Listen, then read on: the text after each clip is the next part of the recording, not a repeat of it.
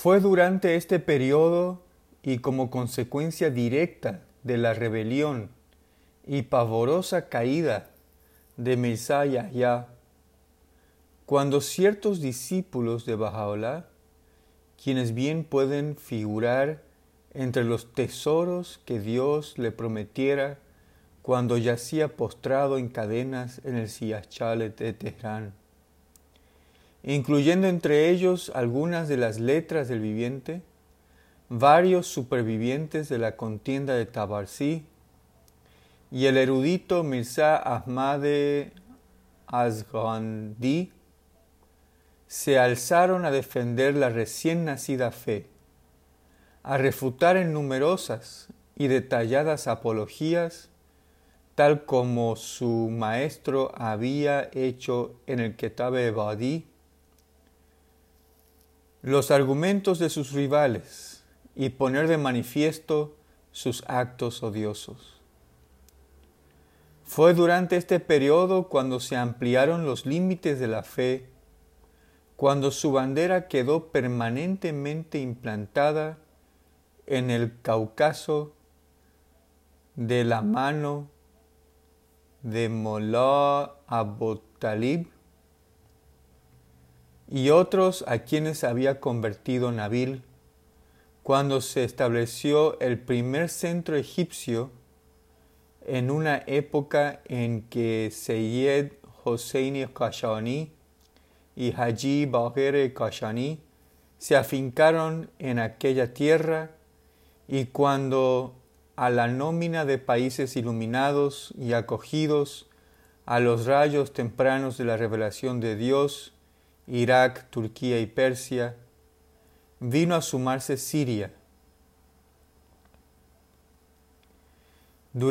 fue durante este periodo en el que el saludo Allahu Abha sustituyó al viejo saludo Allahu Akbar y fue adoptado simultáneamente en Persia y Adrianópolis, siendo el primero en emplearlo en este último país, por sugerencia de Nabil, Mollah Mohammad Foroghi, uno de los defensores del fuerte de Sheikh Tabarsi. Fue precisamente en este periodo cuando la frase el pueblo del Bayán, que ahora pasaba a denostar a los seguidores de Mirza Yahya, fue dejada de lado y sustituida por el término el pueblo de Baja. Fue durante aquellos días cuando Nabil, recién honrado con el título de Nabil Azam,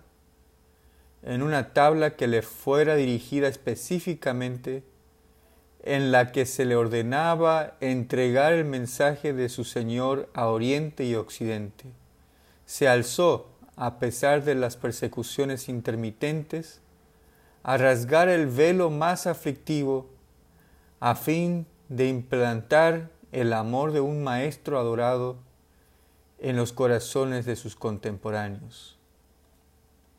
y a abanderar la causa de su bienamado, había proclamado en tan trágicas condiciones.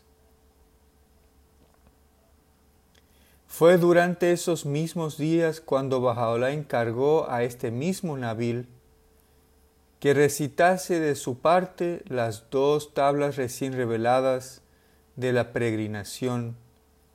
y que ejecutara en su lugar los ritos prescritos en ellas.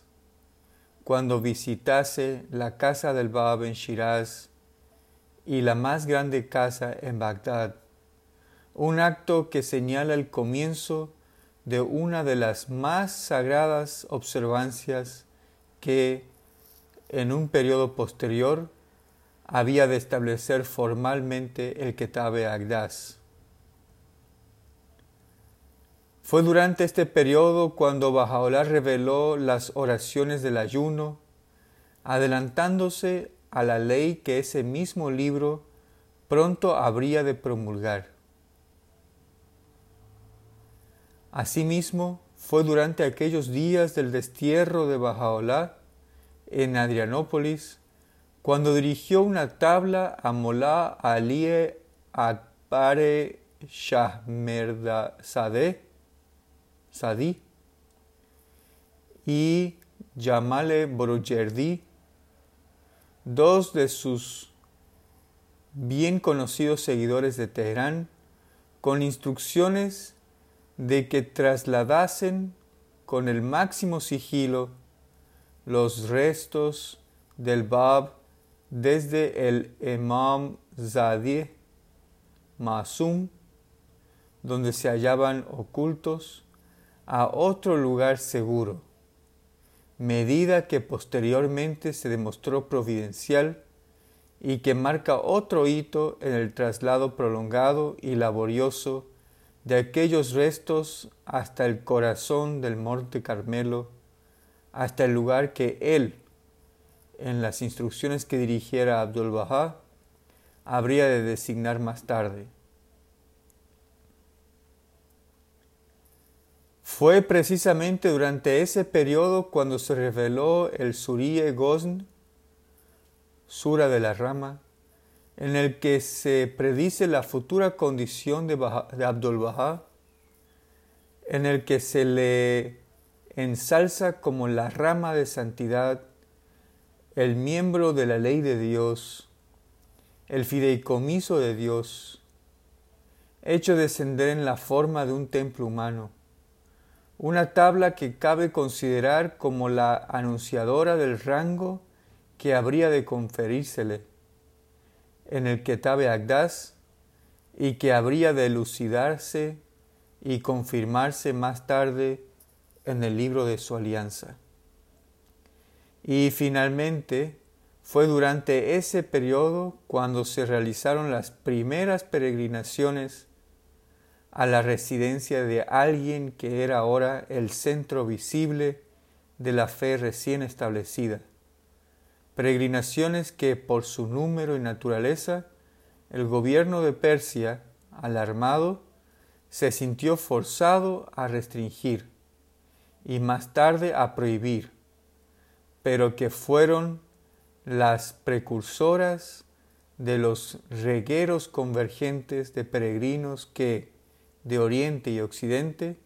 al principio en circunstancias peligrosas y arduas, habían de dirigir sus pasos hacia la prisión fortaleza de Acá, peregrinaciones que habían de culminar en la llegada histórica de una conversa real al pie del monte Carmelo y quien, estando a punto de cumplir una peregrinación largamente añorada y muy publicitada, vio cómo su objetivo quedaba cruelmente frustrado. Estos notables acontecimientos, algunos ocurridos al tiempo que se producía la proclamación de la fe de Bajaolá y otros seguidos de ésta, y de la convulsión interna que la causa había padecido, no podían escapar a la atención de los enemigos del movimiento quienes estaban decididos a explotar al máximo cualquier crisis que la locura de sus amigos o la perfidia de los renegados pudieran precipitar en cualquier momento. Apenas se habían disipado las espesas nubes merced al fulgor repentino de los rayos de un sol